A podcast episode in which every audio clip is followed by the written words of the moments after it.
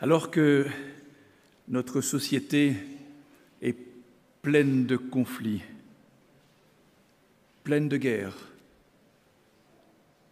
alors que les hommes se croient investis de pouvoirs décisionnels et tuent leurs partenaires, leurs conjoints, alors que des millions d'enfants sont maltraités, pire que des esclaves, alors que les extrémistes cassent les villes et les villages, alors que les négationnistes et les complotistes s'accrochent à leurs rêves. Vous, les jeunes, les JIA, tous ces jeunes dans cette Église, sabbat après sabbat, vous êtes pour nous des îlots de paix et de joie. Continuons aujourd'hui à baptiser. Quel beau geste. Ça nous fait du bien. Ça nous permet de changer un peu d'horizon. Alors qu'il est un peu noir dans notre société, il s'éclaircit grâce à vous.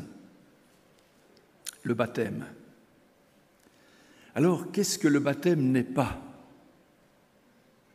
Le baptême n'est pas un rite initiatique qui ferait comme par miracle entrer le néophyte dans une situation d'exaltation particulière qui ne toucherait plus terre et qui serait déjà en partie dans les nuages.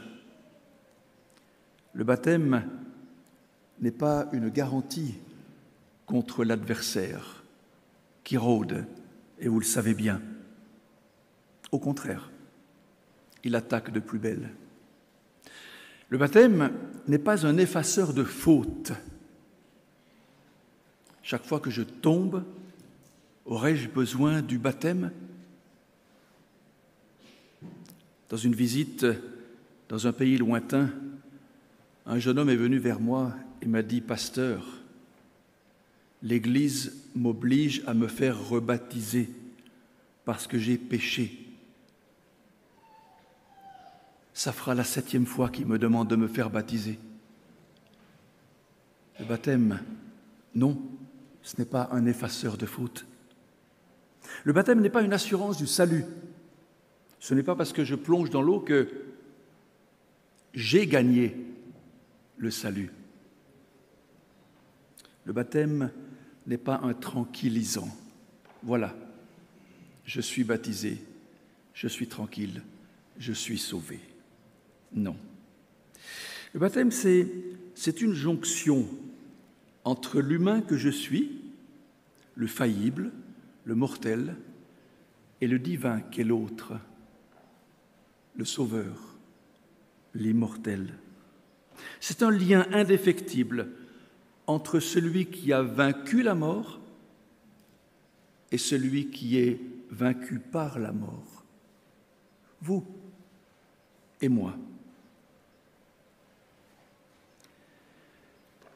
Il y a bien longtemps, c'était au IVe siècle déjà avant Jésus-Christ, les humains utilisaient ce mot baptême ou baptisé avec une connotation de souffrance.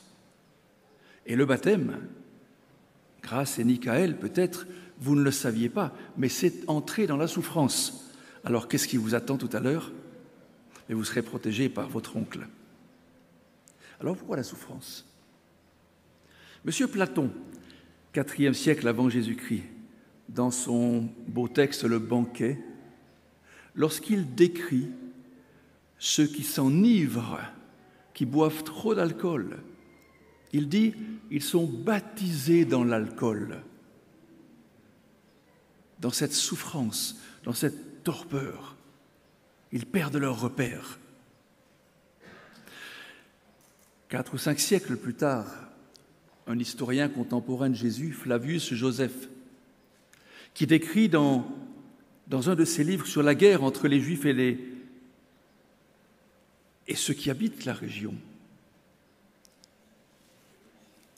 les Hébreux, ce peuple qui est dans cette région, les Juifs, alors que les Romains attaquent et que la ville commence à, à tomber, il dit, la ville est baptisée, elle s'effondre, on ne voit plus que la poussière. Le mot baptisé dans le grec ancien est synonyme d'entrer dans une situation de non-retour, de souffrance. Jésus, il va confirmer cela. Rappelez-vous dans le texte de Marc chapitre 10, au verset 38, lorsque deux de ses disciples, Jacques et Jean, lui disent, Seigneur, on aimerait te demander quelque chose. Quoi?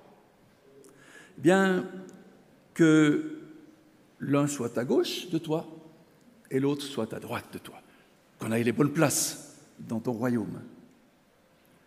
Et Jésus de leur dire, mais est-ce que vous comprenez vraiment ce que vous dites là?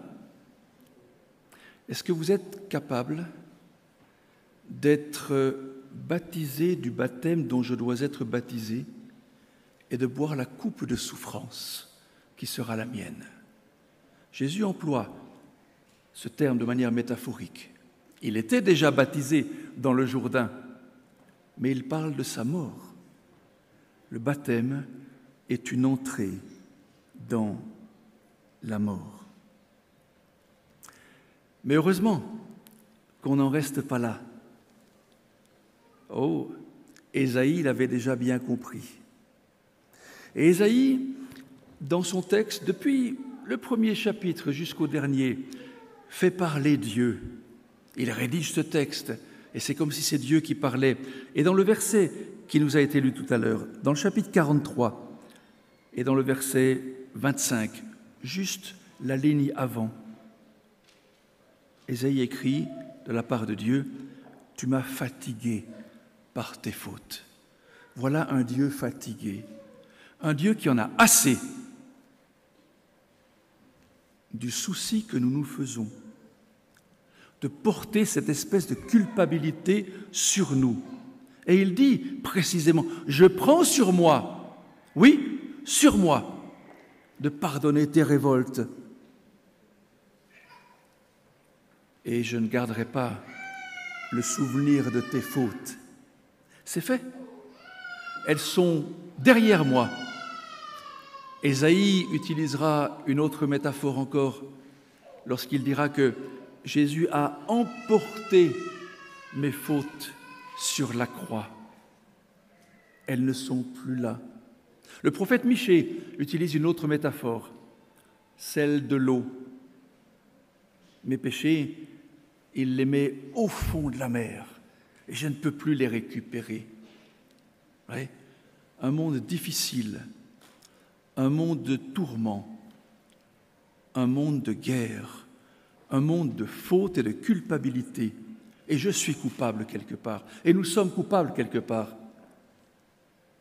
Mais libre à nous de continuer à vivre avec ce poids sur les épaules, ou d'être au contraire dans cette dynamique d'Ésaïe, où il présente un sauveur qui prend sur lui ce qui ne va pas chez moi, ce lien entre celui qui est vainqueur de la mort et celui qui est vaincu par la mort. Paul l'a bien compris. Lorsqu'il écrit dans son épître aux Romains, au chapitre 6e, alors rappelons-nous que lorsque les auteurs du Nouveau Testament écrivent les textes qui font maintenant partie de ce qu'on appelle le Nouveau Testament, ils écrivent des dizaines d'années après cette fameuse mort et résurrection de Jésus. Et Paul va jouer ce lien entre ce que ce mot baptême veut dire, une entrée dans la mort, une souffrance de laquelle on ne revient pas. Il dira, lorsque je descends dans l'eau, j'entre dans la mort du Christ.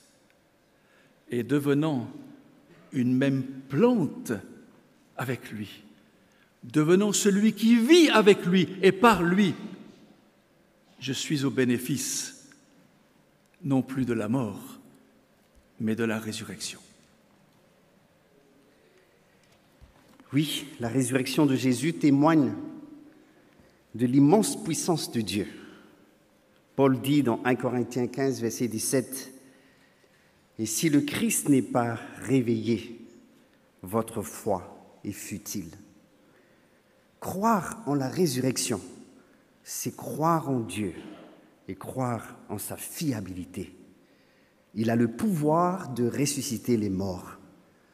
Ainsi, en ressuscitant Jésus, Dieu nous rappelle sa souveraineté absolue sur la vie et sur la mort.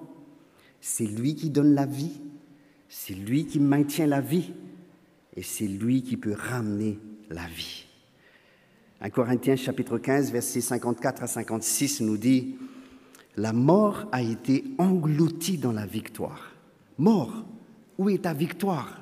Mort, où est ton aiguillon? L'aiguillon de la mort, c'est le péché. Mais grâce soit rendue à Dieu qui nous donne la victoire par notre Seigneur Jésus-Christ.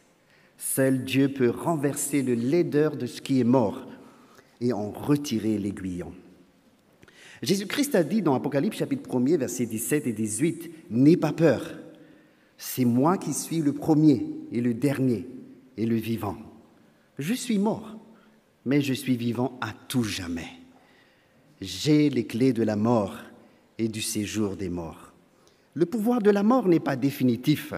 La résurrection de Jésus-Christ démontre que la mort a été vaincue.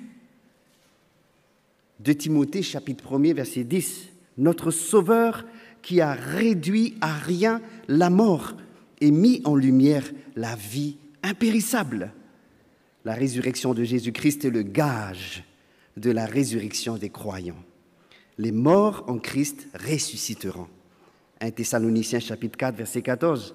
En effet, si comme nous le croyons, Jésus est mort et s'est relevé, alors par Jésus, Dieu réunira aussi avec lui ceux qui sont endormis.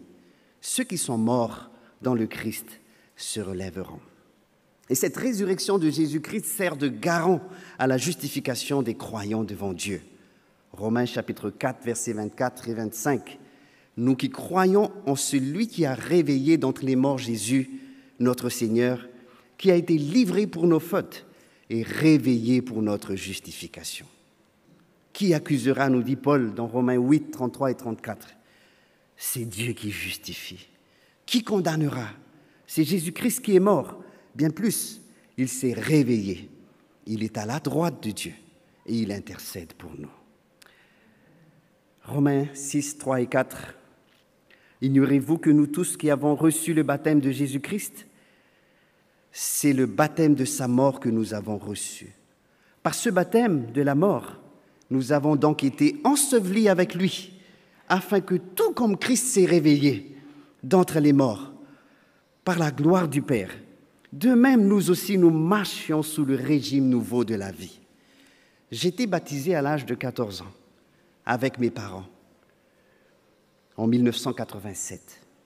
Et petit à petit, dans cette marche en nouveauté de vie, dans cette marche avec Jésus, eh bien, j'ai découvert qu'au moment du baptême, nous témoignons devant l'univers tout entier notre foi, que Dieu est capable de ressusciter les morts, même si un jour nous devons passer par là. Ceux qui croient dans le Christ ne resteront pas morts s'il faut passer par là, mais seront ressuscités pour la vie éternelle. La résurrection et la victoire triomphante et glorieuse pour chaque croyant. Tel est notre espoir, notre espoir béni. Amen.